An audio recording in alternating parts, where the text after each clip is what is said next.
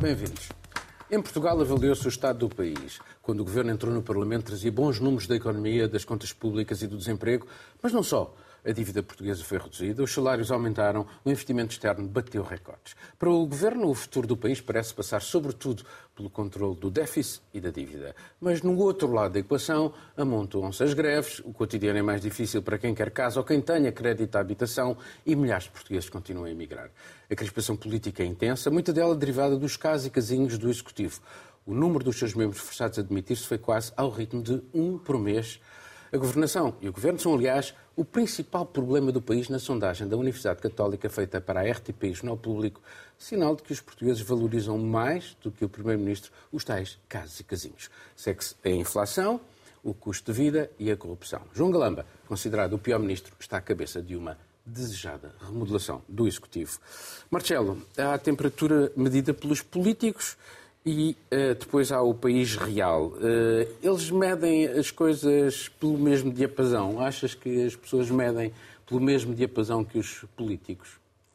Não, uh, não. Aliás, a grande dicotomia é esta do, dos números e do país real que nunca será, nunca se resolve, não é? A famosa frase que acho que atribuída mesmo a, a Luís Montenegro quando era líder da bancada parlamentar do PSD o país está melhor, os portugueses é, que não estão. É, é, é, uma, é, uma, é, um, é um problema que existirá sempre. Aliás, o ditado popular, muito discutível, diga-se de passagem, que, que a riqueza não dá a felicidade, funciona sobretudo quando a riqueza é a riqueza do país, mas depois cada indivíduo não vê a mesma redistribuição da riqueza. E, portanto, sabemos quais são os problemas, os números do país são bons, o que não quer dizer que estes números bons não depois não tenham nenhuma, nenhum tipo de recaída na vida dos portugueses. Só que depois existem, existem problemas é, que, que, são, que são conhecidos, os problemas estruturais eh, de sempre do país, de, têm a ver com, com, com, de sempre,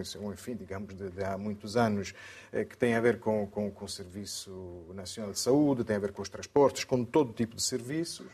Um, tem a ver estão, com a inflação. Deixa-me colocar a questão de outra maneira. As pessoas são, estão mais exigentes, são mais exigentes eu acho que as pessoas, eh, por um lado, são mais exigentes, por outro lado, eu acho que em Portugal o que acontece é que começa a entrar, e daí também os números positivos, eh, mais riqueza, e riqueza a sério, eh, que, não sendo redistribuída como seria expectável, cria também mais, mais ansiedade, mais problemas. Nós, nós, às vezes, pensamos que, quando olhamos para para aquilo que acontece, por exemplo, em França, nas banlieues, hum, podemos correr o risco de pensar que ali estão mais zangados porque estão pior do que nós. Não é isso. Aliás, os historiadores ainda se perguntam por que, a Revolução Francesa se fez em França e não noutro país. Será que a monarquia francesa era mesmo mais atrasada que as outras? Antes, pelo contrário. Tudo tem a ver com as expectativas, não é? Com as expectativas de, de, uma classe média que se vê cada vez mais, mais pobre. Sabemos que mesmo algumas políticas económicas do governo foram totalmente, ou pelo menos parcialmente, mas em boa parte absorvidas pela, pela inflação. E depois temos os casos e casinhos, porque, na verdade, o, o que acontece é que, se por um lado a política a, necessita... A, a, Caroline, porque, porque Não temos muito tempo. Não, não temos, mas, mas uh, Caroline, esta questão do, dos casos e casinhos, quer, queres pegar nele uh, como uh, o sinal de que há uma... que o governo, aquilo que o António Costa e aquilo que os portugueses pensam não está a coincidir, porque ele desvalorizou sempre os casos e casinhos. E na sondagem da RTP, pelos vistos, o maior problema para os portugueses é exatamente o governo.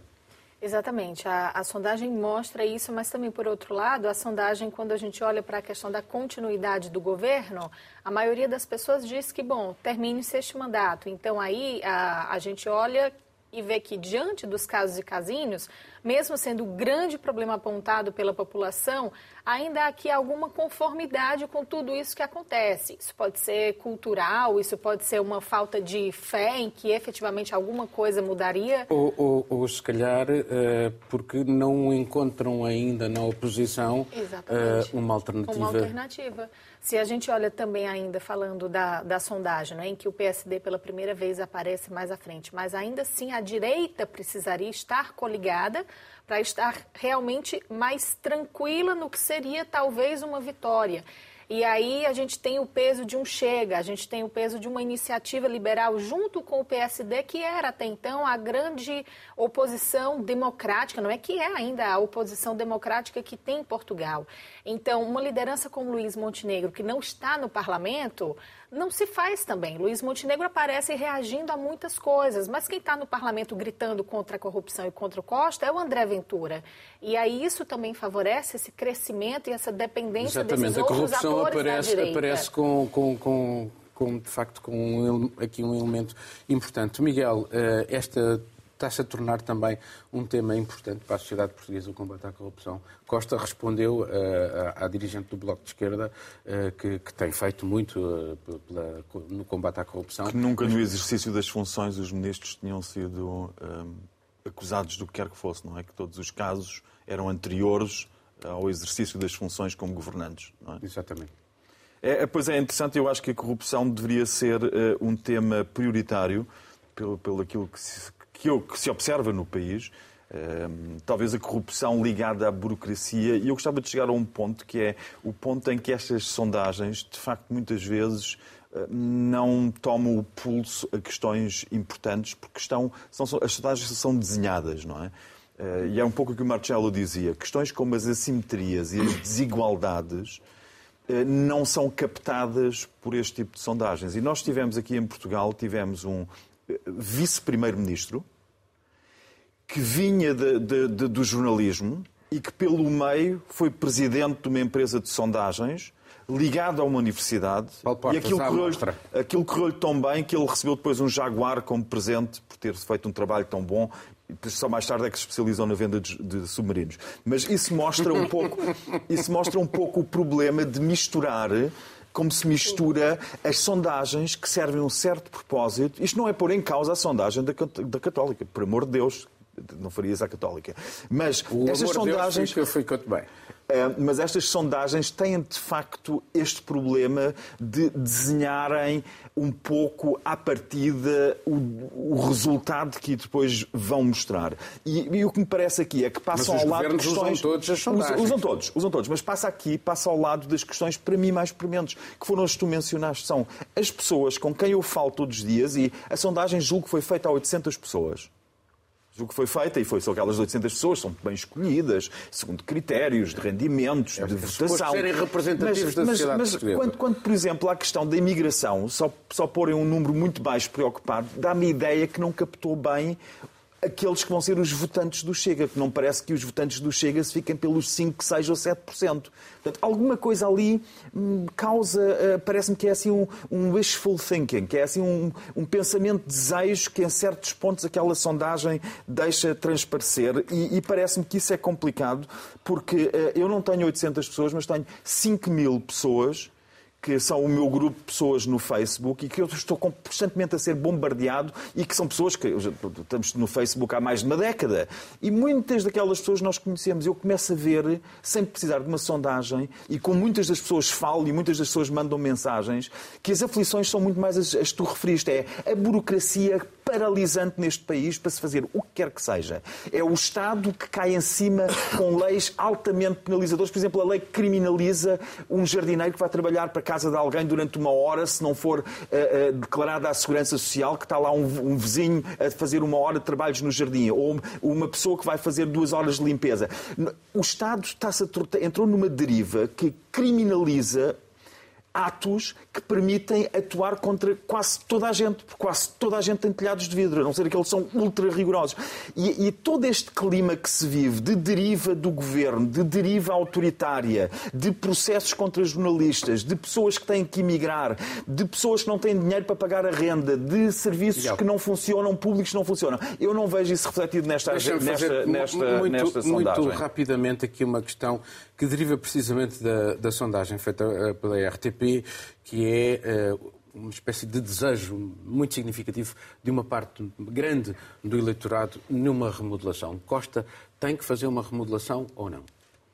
Bem, a Costa tem, tem, vindo a fazer remodelações todos os meses. Ah, as pinguinhas. Porque, as pinguinhas. E, e, aliás, nós agora estamos a falar, mas os, os jornais de hoje já, já falam de, de, de, de, um envolvimento mais direto, pelo menos é o que os jornais dizem, do, do, do ministro sobre o contrato do, quando era ministro da Defesa, eh, sobre Capitão Ferreira, o contrato, o contrato que obrigou às demissões no secretário de Estado.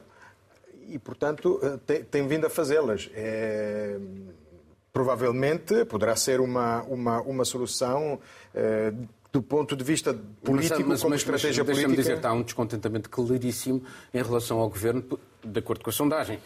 Enfim, vamos pegar, Sim. vamos considerar que é um bom instrumento de, de trabalho e de análise, porque o PS perde uh, eh, 13 pontos, acho eu, entre as em, num ano e meio. Mas é por isso é, que eu digo, se calhar, se calhar pode ser uma boa estratégia eleitoral à medida que nos, nos aproximarmos de, das eleições europeias, que será um momento importante de, de avaliação real e não apenas de, de sondagem. Uh, Caroline, sobre esta questão da remodelação. Eu acho que poderia... Com tantos casos e casinhos, quer Com dizer... tantos casos e casinhos, nós não vimos uma remodelação, um sinal de vontade, um reconhecimento um de ímpeto, problemas né? e uma abertura. Sim. O que o governo foi remodelado, eu acho até que tem piada dizer isso, mas não foi porque o líder... chegar ao fim e vai ser pois, mas não foi porque fotos. o líder quis. Então, não há esse reconhecimento, não é essa necessidade, não, não passa, parece, pela pelas prioridades de Antônio Costa. Para ele está tudo muito bem como está. E se a gente for falar de remodelação, agora eu vou só apontar aqui um, um, um que para mim é um dos grandes problemas do momento, que é o SNS. O ministro da Saúde falou que o SNS está passando pela maior remodelação de sua história das últimas décadas. É, se é esse ritmo é de remodelação, pelo amor de Deus, como é que vai demorar? Qual vai ser o tempo para se fazer uma remodelação de governo? O SNS, eu posso falar, porque eu tenho usado muito o SNS agora estando grávida. E não é nada de todo da forma como eles falam. Eu até nem discordo dos números, do aumento do número de médicos, do aumento do número de procedimentos, que nascem hoje mais sete crianças por dia do que nasciam no ano passado. Não discordo de nada disso. Mas a realidade, se a gente for olhar, é que essa demanda a realidade aumentou. Sentida. A realidade, a realidade sentida, em que eu sinto e não consigo marcar um exame se não tiver três meses de antecedência. Então, isso é o que conta. A remodelação. É um problema semântico, porque a remodelação, no caso do SNS, o que nós assistimos é um desmantelamento não é uma remodelação. Remodelação é uma espécie de facelift, melhoras, indicadores, etc. No Serviço Nacional de Saúde é um bom exemplo que estamos a assistir a uma bola de demolição não, que o está a destruir. Com o, governo, com, com o governo. Eu penso que depois deste debate parlamentar, aquilo que eu retive foi que o vice-TSF, o Observador, Rádio Observador, toda a gente realçava o brilhantismo de António Costa.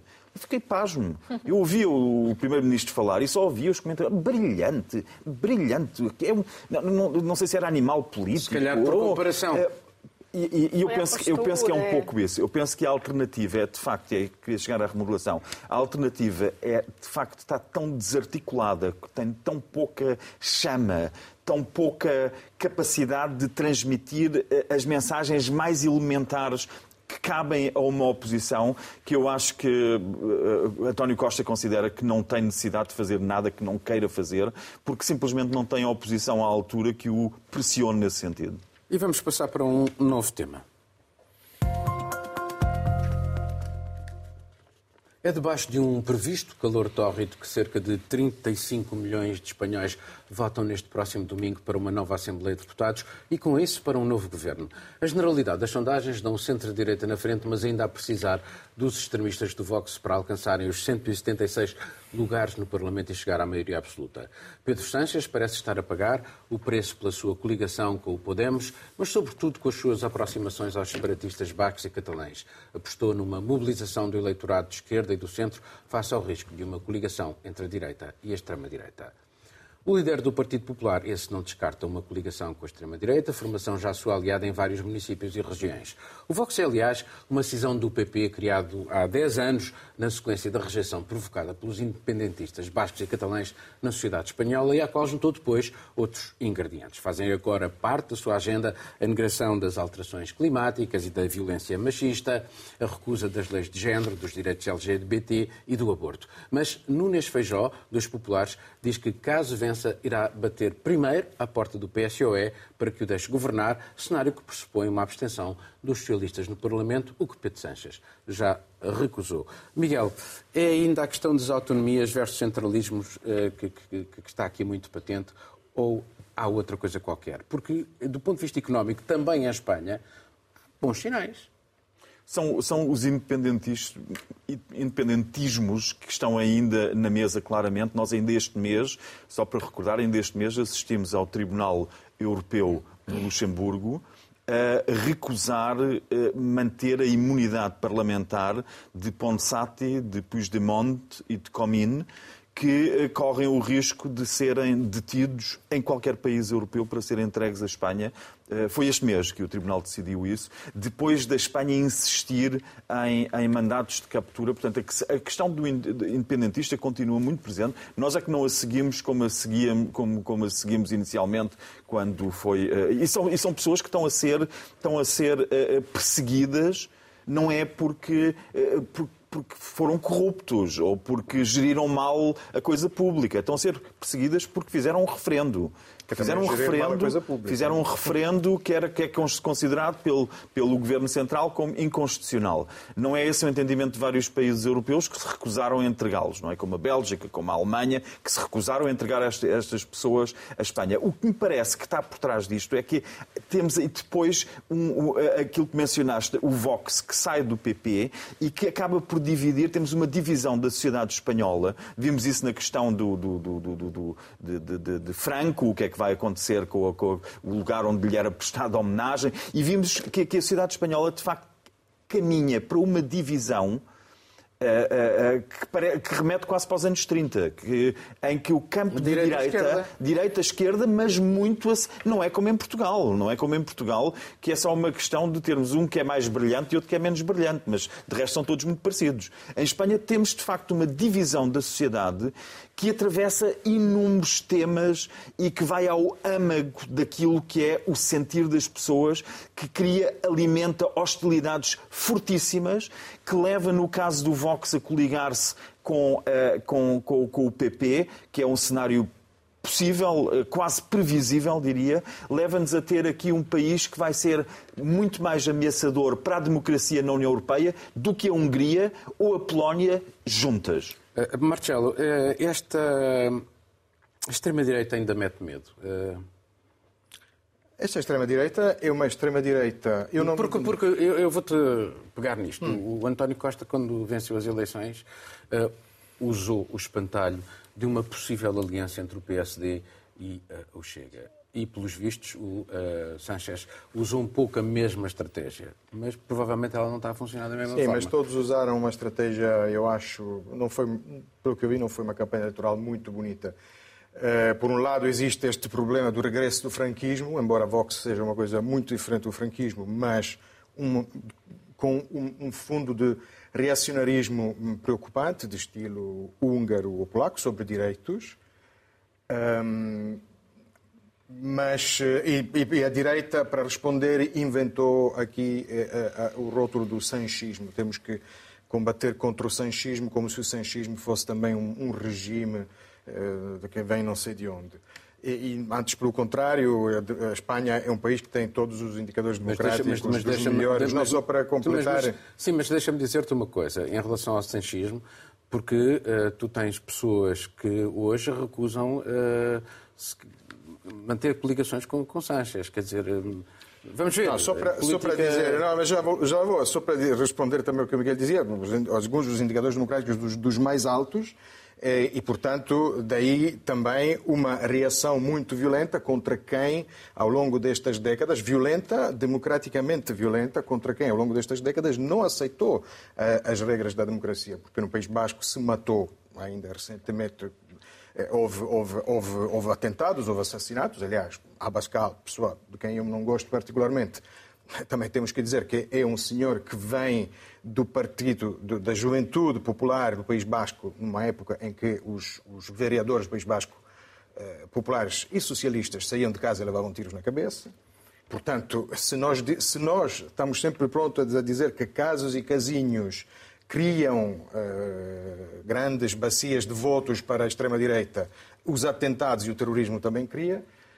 Um referendo uh, é um referendo ilegal, usas dinheiro público para fazer um referendo ilegal e uma sedição é ilegal, é fora da lei. Aliás, Não é a leitura da Bélgica, não é a leitura da Alemanha, não, é, não é a leitura. Não, não, não, a leitura, não é, a leitura, é a mesma. Que... É, não existe porque, porque, porque a lei alemã não tem o crime de sedição. Mas tu não estás preocupado com a extrema-direita e, e, e posso... não estás preocupado com os presos posso, políticos posso, na Europa. Posso Portanto, acabar? Estás, estás, tranquilo. Posso acabar? Eh, se essa é a tua conclusão. Se eu não falar, tu consegues não, concluir pode, melhor. Mas, conclui, o que eu quero dizer é, é, o crime de sedição, que na Alemanha não existia e que agora não existe também em Espanha, porque este governo eh, aboliu e mudou o, o, o crime de abusivo. malversação, que é desvio de fundos. É o que a direita uh, diz e critica a, a socialistas. Dito isto, dito isto, saíram os que estiveram, os que Sim. foram julgados saíram. Uh, dito isto. E é, isso, uh, e é isso que, em certa medida, também penaliza Sanchez, não te esqueças. Penaliza Sanchez, como penaliza uma série de leis, porque depois o que é que acontece? Mais um, mais um caso em que os números são excelentes. Direita e extrema-direita uh, consideram isso quase uma, uma blasfémia. É mais, é mais um caso em que, sendo os números excelentes, aliás, a economia esteve fora, fora da, da campanha eleitoral, porque à direita não convinha falar dos números positivos. E, e, uma das coisas que acontece é que quando os números, quando a economia, a economia tornou-se algo muito, se calhar sempre foi, não é? Muito chato e complicado de prever e, e que de, cada vez menos depende dos parlamentos nacionais, porque depende do Banco Central Europeu, depende dos drags, das, o que acontece é que o que temos é, como acontece nos Estados Unidos, é, são as guerras culturais. Portanto, então, os grandes passar, temas foram. Para a é, está a precisar de uma melona. Só, a Espanha está a precisar de uma melona. Precisamente, é, é, é imaginável um executivo espanhol com uh, o Vox e a sua agenda tão anti-europeia e, curiosamente, num país profundamente europeísta, é provavelmente dos países mais europeístas da União.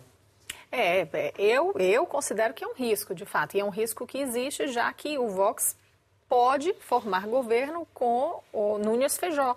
Até no debate, por sinal, o único debate em que os dois principais estiveram frente a frente, não é? Feijó e Pedro Sanches, o Feijó já propôs, olha, vamos firmar aqui um compromisso, não é? Se eu ganhar, você se abstém, se você ganhar, Exatamente. eu me abstém, ou seja, já é uma proposta de vamos deixar quem ganhar tomar a frente. Sim, sim, claro, é, é mais é, é, jogo, né? Tudo, claro. tudo faz parte da cena também. Mas é só para dizer que ah, uma abstenção, por exemplo, ou uma era vitória do Partido Popular... Era mais confortável ao PP uma situação dessas Exatamente. do que ter que, do que se ali, aliar com, com o voto. Claro, responsabiliza o PSOS e fizeram, claro, Exato. responsabiliza o PSOS se fizeram uma coligação com, com o Vox. Joga a responsabilidade numa... Sim, sim, não, mas é, politicamente é, é bem mas feito. Faz, mas sim, faz... Mas ninguém vai... Faz Ninguém sentido. vai descobrir esse tipo de Sim, mas ele depois agora. fica com o argumento de dizer, olha, nós tentamos, Sanches não deixou, Exato. pronto, agora vamos, coli vamos coligar, é uma grande jogada. Vamos coligar sim, sim. com o Vox, que é para poder viabilizar o governo. Bom, mas enfim, é, sobre as questões do Vox, já falamos inúmeras vezes, são todas uh, antidemocráticas, que desrespeitam os direitos humanos. Uh, no, no, último debate, agora em que foram os três menos Feijó, não é? Pedro Sanches e Yolanda Sim. Dias e, e. Nossa, fugiu o nome do outro agora. Abascal. E Abascal. o Sanches até cita, por exemplo, as alterações climáticas, que a negação que Abascal faz dos problemas que existem Exato. hoje em dia são coisas que só extremistas como Trump e Bolsonaro fazem, ou seja, pessoas que uh, negligenciam todas essas é, demandas é, atuais. É, é, é, a lógica da extrema-direita. Exatamente. e aí seria ver, no caso, qual um, o poder de convencimento ou o poder de articulação, caso o Vox venha a estar coligado com quem de fato levaria um, essa maioria da direita, que seria o Partido Popular. Okay. Vamos passar para um novo tema.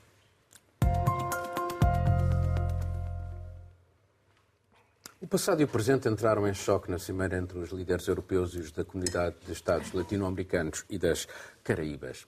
Os primeiros-ministros fizeram, os primeiros fizeram fim-capé numa condenação da agressão russa na Ucrânia, os segundos nos 400 anos de domínio colonial europeu, marcados pela exploração económica e pela escravatura.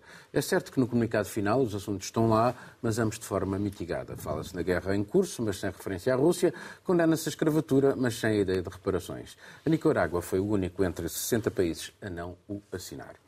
A cimeira entre a Europa e a América Latina teve assim o equilíbrio possível. Todos estão de acordo na constatação das urgências, pobreza, desigualdades, alterações climáticas, degradação ambiental ou combate ao terrorismo, ao crime organizado, à corrupção e ao tráfico de drogas. Mas só mesmo a componente económica teve sinais mais positivos que a Europa a reforçar os investimentos na América Latina, esta última mais aberta ao abastecimento de matérias-primas cruciais para os europeus e para a transição energética. Com as suas economias complementares, línguas e valores partilhados, europeus e latino-americanos tinham e têm tudo para serem parceiros excepcionais. E uns e outros sabem que precisam de se aproximar, quanto mais não seja pela concorrência da China, mas ainda precisam de ultrapassar divergências, interesses e alguns ressentimentos. Era para começar contigo, mas vou começar aqui com a, com a, com a Caroline, precisamente por causa, porque ela vem do Brasil, não é? E esta questão dos ressentimentos uh, é uma coisa muito presente. Acho que assim, eu gosto, primeiro preciso dizer que eu gosto muito do teu resumo. Eu acho que realmente essa, essa cimeira foi uma boa oportunidade e é importante, não é? O que nós vimos, eu acho que de fato é importante. Depois, a questão dos ressentimentos. Eu acho que é muito presente, principalmente agora olhando para o cenário internacional, há ressentimentos com relação a posicionamentos uh, sobre a guerra, não é? Ucrânia, Rússia e tudo mais. E ressentimentos históricos. Um, mas eu acho que já há um entendimento de que isso não invibializa o que pode vir pela frente. Uh, Lula está com um papel fortíssimo nessa liderança agora, não é? Na, na América Latina, América do Eles Sul. Eles querem acabar o, o acordo com o Mercosul até o final do ano. O acordo do Mercosul, que nem foi assim uma grande pauta oficial da, da cúpula, porque aí a gente fala de Caribe e América Latina, o Mercosul é uma outra, uma outra entidade. Uh, mas ainda assim, as reuniões bilaterais que aconteceram, e foram muitas, para o Brasil, eu, eu vejo que foi uma agenda extremamente positiva do Lula.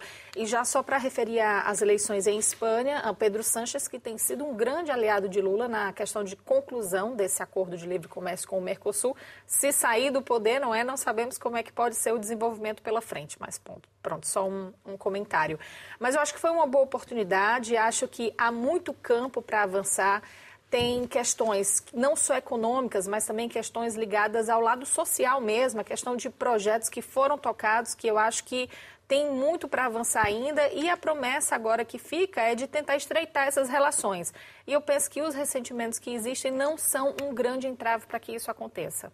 Miguel, isto é o o tal sul global, aquele conceito de sul global, uh, a assumir-se mu com muito mais força do que alguma vez uh, o fez na, na, na, história e é também um sinal, mais um sinal, de um mundo multipolar. É a minha leitura, é a minha leitura essa, é a leitura de um, uma grande parcela do mundo muito maior do que nós, que não gosta de nós. Lula não gosta que lhe ditem regras. Lula não quer que os produtos europeus entrem todos lá para dentro. Lula, e digo falo de Lula porque é a maior economia deste bloco, Lula prefere aparentemente os chineses e um bom entendimento com, com a Rússia a fazer cedências à Europa. E o que é que eu posso dizer? Eu compreendo então deixa, eu acho, eu compreendo então, e acho que ele tem, então tem razão. juntar deixa, aí uma questão. Deixa-me dizer, só Sim, para dizer, porque Ursula von der Leyen, Ursula von der Leyen fez um, aliás, os europeus estiveram lá todos, e Ursula von der Leyen andou a fazer um périplo pela América do Sul, a explicar que a rota da, da seda era uma coisa terrível, o que a China estava a fazer, e que a União Europeia é que estava a fazer coisas boas e queria, queria lítio. Ela foi lá pedir o lítio para Sim. fazer a conversão energética, lítio que vem da Bolívia, do Chile, sobretudo da Argentina. Pouco depois de Ursula von der Leyen sair, na Argentina começaram a ser assassinados uh, uh, ativistas e militantes das, dos povos indígenas da zona onde, onde a exploração do lítio está a destruir completamente as paisagens.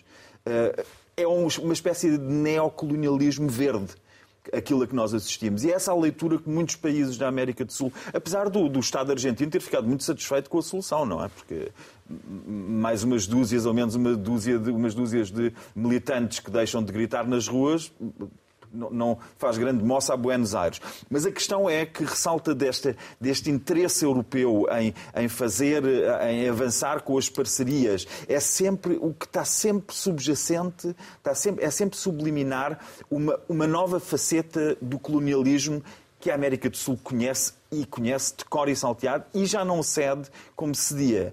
Eh, nós vimos que, por exemplo, uma das parte, uma, uma das maiores oposições não foi só a, a, Nicarágua, foi também, por exemplo, de Lula já falei, a, a, Caraca, foi Cuba, Maduro, Cuba, Maduro, e, Maduro e, Maduro foi aquela pessoa que resistiu, aquele regime autocrático que resistiu ao máximo das pressões que os Estados Unidos conseguiram exercer.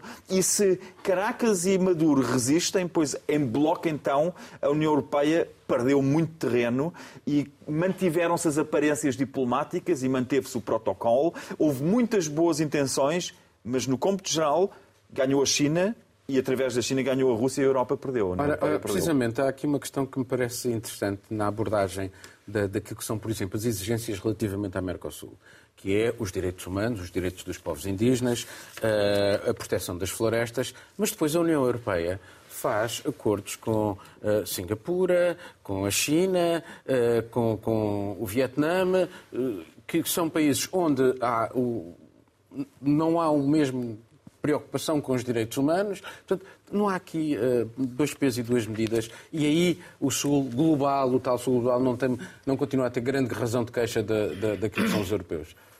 Não, só, toda a gente usa duas, dois pesos e duas medidas, muitas vezes. Uh, Deixaste-me falar por último, vou ter que comentar uma coisa que, que o Miguel disse e que responde à tua pergunta, porque entra perfeitamente dentro do, do, do tema.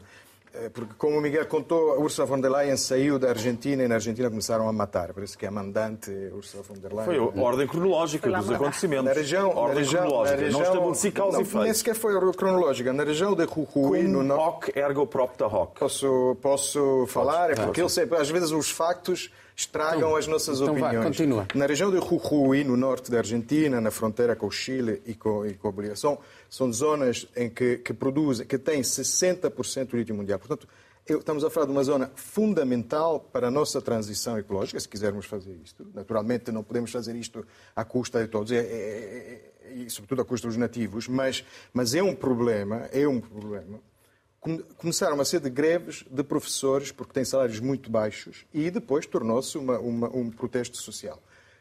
Uh, o governo local, que tem uma Constituição, a Argentina tem constituições regionais, alterou esta Constituição com os votos dos conservadores, Geraldo Morales, que governa, será provavelmente candidato à vice-presidência na Argentina, a Argentina vota-se em outubro, e os votos dos peronistas, ou seja, do partido do presidente da Kirchner que são os mesmos que depois no CELAC fazem, eh, reivindicam o colonialismo, mas que exploram as terras dos nativos da mesma forma como são exploradas em, em todo lado. Como eles Lula próprios, cede ao agrolobby. Lula também Exato, cede ao agrolobby. Eles próprios. E a assinatura, então, mas aí aqui mas estamos não a... nada eu limito, disse, eu, não, bem, como bem explicar, não parece a, a sair o von der Leyen. Mas, mas o que eu digo, chegar a uma e conclusão concluo, que é para- concluo o que eu não- digo, porque neste momento eu limito-me a fazer uma análise, uma observação, mas nós neste momento estamos a dar razão a Macron, porque quem não quer assinar o Mercosul em França é Macron para defender o seu mercado interno, Defender mas os seus agricultores. os seus agricultores, mas o argumento E a Áustria é também esse. não. É, A Áustria e também a não. Áustria é um dos líderes. Mas o argumento é esse, é que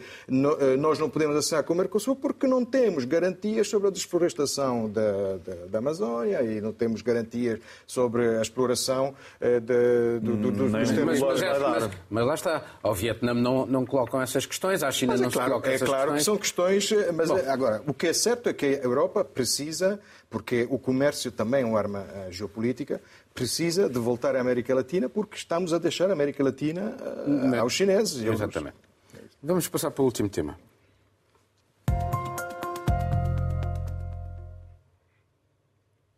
Hollywood está em greve. Aos argumentistas juntaram-se os atores, entre eles nomes consagrados como Meryl Streep, Jennifer Lawrence ou Ben Stiller. Não apenas porque querem melhores salários, também e em grande parte pelos receios com o impacto da inteligência artificial na sua indústria. Os escritores receiam que os estúdios usem a inteligência artificial para a criação de argumentos, os atores eh, receiam que elas possam ser usadas, que ela possa ser usada para criar réplicas digitais das suas imagens sem dar lugar a qualquer pagamento ou necessitar sequer da sua aprovação.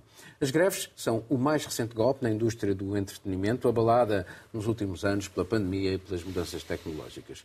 Os estúdios de Hollywood viram os preços das suas ações caírem e as margens de lucro encolherem à medida que as audiências da televisão, bem como o retorno das bilheteiras, entraram em colapso após o crescimento explosivo do entretenimento via streaming.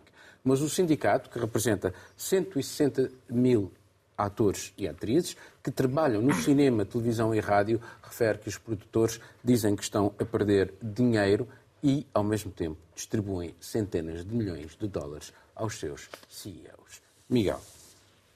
Bem, hum, no cinema e em Hollywood eu não sou de todo seguidor do- do- dos filmes, não fui ver nem as Barbies, nem vou ver o Oppenheimer, mas eh, o que já sabemos há muito tempo é que eh, por exemplo, eh, um, os espectadores conhecem os realizadores muitas vezes, mas ninguém conhece os guionistas e os. A maior parte das vezes não conhecem os escritores que estão por trás, por trás de, de, daqueles filmes que vimos. E isso já mostra como, como são pouco valorizados. Temos, ocorre-me enfim, filmes que eu gosto, o Fiel Jardineiro, Star sabemos System. É o Star System. é o Star System, no Fiel Jardineiro sabemos que o realizador é brasileiro, é Meirelles, mas sabemos também que o livro é do Jean Le Carré.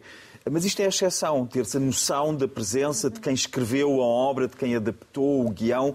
E, da mesma forma, temos meia dúzia de atores que ganham somas astronómicas e depois temos a, a, as pessoas que não conseguem Mas também entraram em greve, subsistir, que que entraram em greve também. E, e eu acho que, que- que o que eu posso, eh, sendo solidário com, com pessoas que reivindicam pelo seu trabalho, que possam viver dele e que se dedicam a esse trabalho, sobretudo quando tem uma componente de arte, enfim, de sétima arte, ehm, mas tem uma componente artística, eu acho que o Estado deve, de facto, regulamentar e deve fazer, por exemplo, aquilo que se faz também, eh, eh, mutatis mutandis, estamos a falar das artes, o que faz, por exemplo, na literatura em França, que estabelece que qualquer escritor, aliás, os escritores, a PEN, os vários eh, representantes de- das pessoas que escrevem livros, também estão a dizer que a inteligência artificial vai buscar livros, os devora e os transforma, só consegue cuspir os seus resultados porque devorou tudo o resto. E devorou tudo o resto, que é tudo aquilo que nós escrevemos, que, que milhares de escritores escreveram, os que já não têm direitos de autor, os que ainda têm direitos de autor, e nada disso é remunerado. E, e a, a- legítima, a, legítima necessidade de se regulamentar e de se estabelecer regras, como se, por exemplo, se faz com os autores e, e- e- os escritores, que é quando vão fazer uma leitura, Mas, recebem ó, ó, 300 euros. Quando vão eh, dar uma entrevista, recebem X. Quando vão a uma biblioteca, quando vão dar autógrafos, recebem.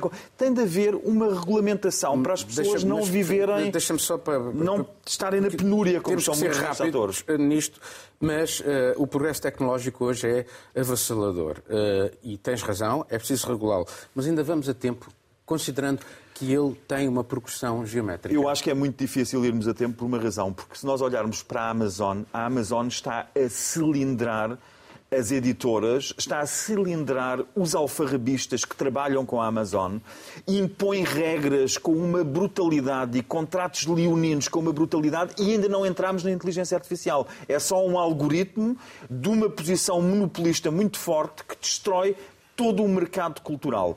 Em Hollywood temos algo parecido, mas com a inteligência artificial entrar em força, coisa que, por exemplo, eh, que já não funciona. Nós já não controlamos as Amazons e os, e os Twitters e os Facebooks. Agora entra a componente de inteligência artificial e ou os Estados interferem ou é um meio cultural que fica entregue a meia dúzia de pessoas que não sabemos muito bem quem são. Ah, Marcelo, isto é um sinal mais de tecnologia a favor dos humanos ou contra os humanos?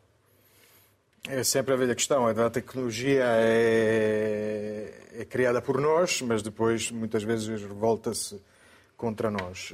Hum, o problema, nesse caso, o problema é a tecnologia também. É, é, no fundo, nós passamos o tempo, a vida, a correr atrás do prejuízo em, em tudo, tanto no SNS como, né, como na escrita de, de guiões para Netflix.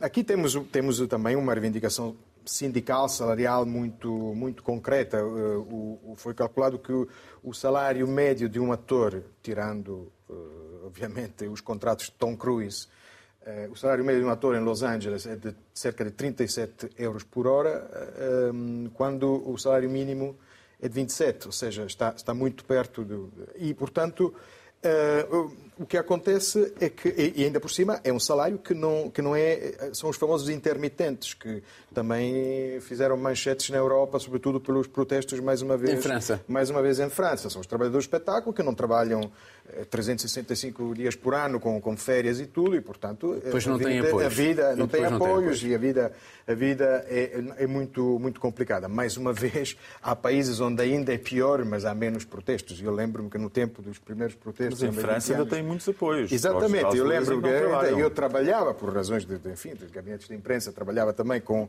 com atores portugueses que olhavam admirados para a força dos atores franceses que conseguiam parar uma cidade e, e, sendo que já tinham apoios que aqui era a ficção científica. Protestos em França é uma tradição. É, é uma tradição, exato. É como... e compensam. É como a baguete.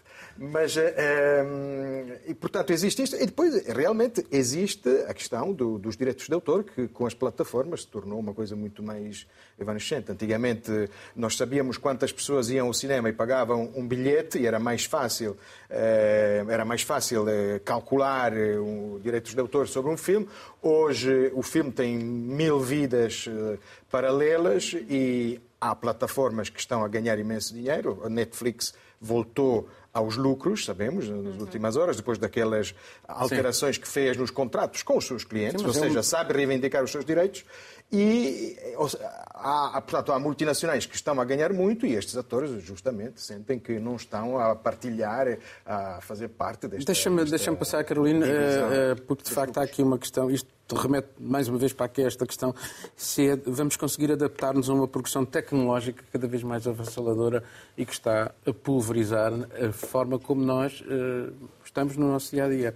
E, e implica profissões e tudo. As adaptações acontecem, né? O problema é se são adaptações que são feitas a um cenário que não é rápido. é favorável, não é? E tudo veio acontecendo muito rapidamente.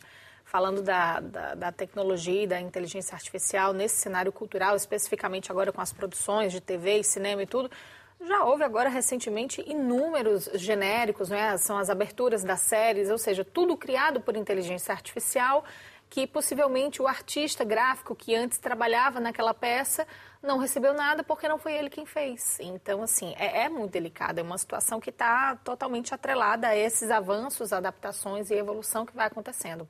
A Netflix, depois dessa, dessa mudança agora, que passou a proibir a partilha das, das senhas, ganhou quase 6 milhões não é a mais do que estava previsto, porque novos assinantes entraram. Agora ninguém consegue assistir, vamos fazer a nossa própria assinatura.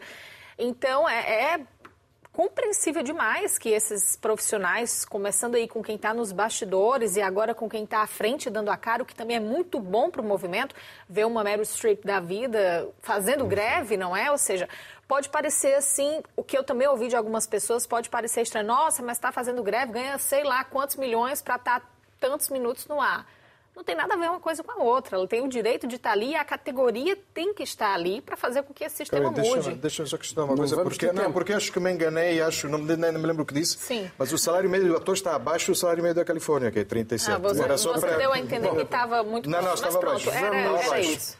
Vou pedir ao Manel Tomás para passar o separador. Manel. Porque é o tempo agora para que eles, vocês, destaquem outros assuntos e vou começar por ti, Marcelo. Sim, houve na semana passada, rápido. no final da semana passada, houve um acordo, eh, assinado um acordo entre a União Europeia e a Tunísia, eh, com mais uma viagem de Giorgia Meloni, Mark Rutte e Ursula von der Leyen à Tunísia. Eh, é um acordo para a Tunísia ficar com os migrantes que a Europa quer, quer rejeitar, quer devolver ao país. A Tunísia, que está à beira da falência, da, da, da bancarrota, eh, recebe a fundo perdido dois financiamentos da Europa de 100 milhões, de 150 milhões, mais 900 milhões, mas estes vinculados ao famoso pagamento de cerca de 2 mil milhões que, que o Fundo Monetário Internacional deve, deve dar à Tunísia, mas está, que está vinculado a reformas estruturais do Fundo Monetário que Internacional. Que o Presidente da Tunísia não quer fazer. Não quer fazer, não só não quer fazer, mas é, aqui a grande questão foi, ah, foi uma grande vitória diplomática de Giorgia Meloni e da UE. Bom, o presidente da Tunísia até recusa a receber eh, migrantes que não sejam tunisinos, recusa sobretudo os subsaarianos, sabemos da política racista. Eh, era a grande ideia de Meloni fazer da Tunísia o Ruanda da União Europeia, enviar para lá como os ingleses querem fazer no Ruanda, e essa ideia uh, falhou, e não porque a União Europeia mudou de ideias, mas que o próprio Sayed recusou essa ideia. Miguel. Bem, esta semana foi condenado mais um ativista do clima, mais um ecologista que é uma pena de prisão efetiva em Berlim. São ativistas que se colam às estradas, às, nos aeroportos, Estamos que fazem, a ver essas imagens. que fazem, fazem ataques em, que fazem atentados contra em museus, por aí fora, para alertar para, para urgência climática. Urgência climática que leva, por exemplo, o secretário-geral das Nações Unidas a repetir dia sim, dia não, que estamos atrasados, não estamos a cumprir, não estamos, que é mostrado em capas de revistas já com a água a subir-lhe pelo, não sei se é pelo joelho, se é a chegar ao pescoço, mas é, por um lado temos uma urgência extrema que é transmitida todos os dias, por outro lado vemos que a política não está a agir em conformidade. E os jovens, assustados entre estes dois campos, atuam, fazem aquilo que a juventude é suposto fazer, rebelar-se. E são estes jovens que se rebelam e que tentam travar algo que para outros parece que não merece ser travado, para outros parece que não, que não é já travável, e temos os jovens presos pelo meio e literalmente presos e condenados neste momento. Caroline, e já agora, porque vamos despedir-nos de ti, uh, pelo menos durante algum tempo, uh, mas qual é o que é O que meu destaque, eu e a Ingrid, que está aqui na minha barriga essa semana, destacamos que nos Estados Unidos a famosa FDA, a agência reguladora dos medicamentos, aprovou a venda livre, sem receita médica, de uma marca de pílula anticoncepcional. E isso é extremamente importante porque 6 milhões de gravidezes nos Estados Unidos por ano são gravidezes que não são desejadas.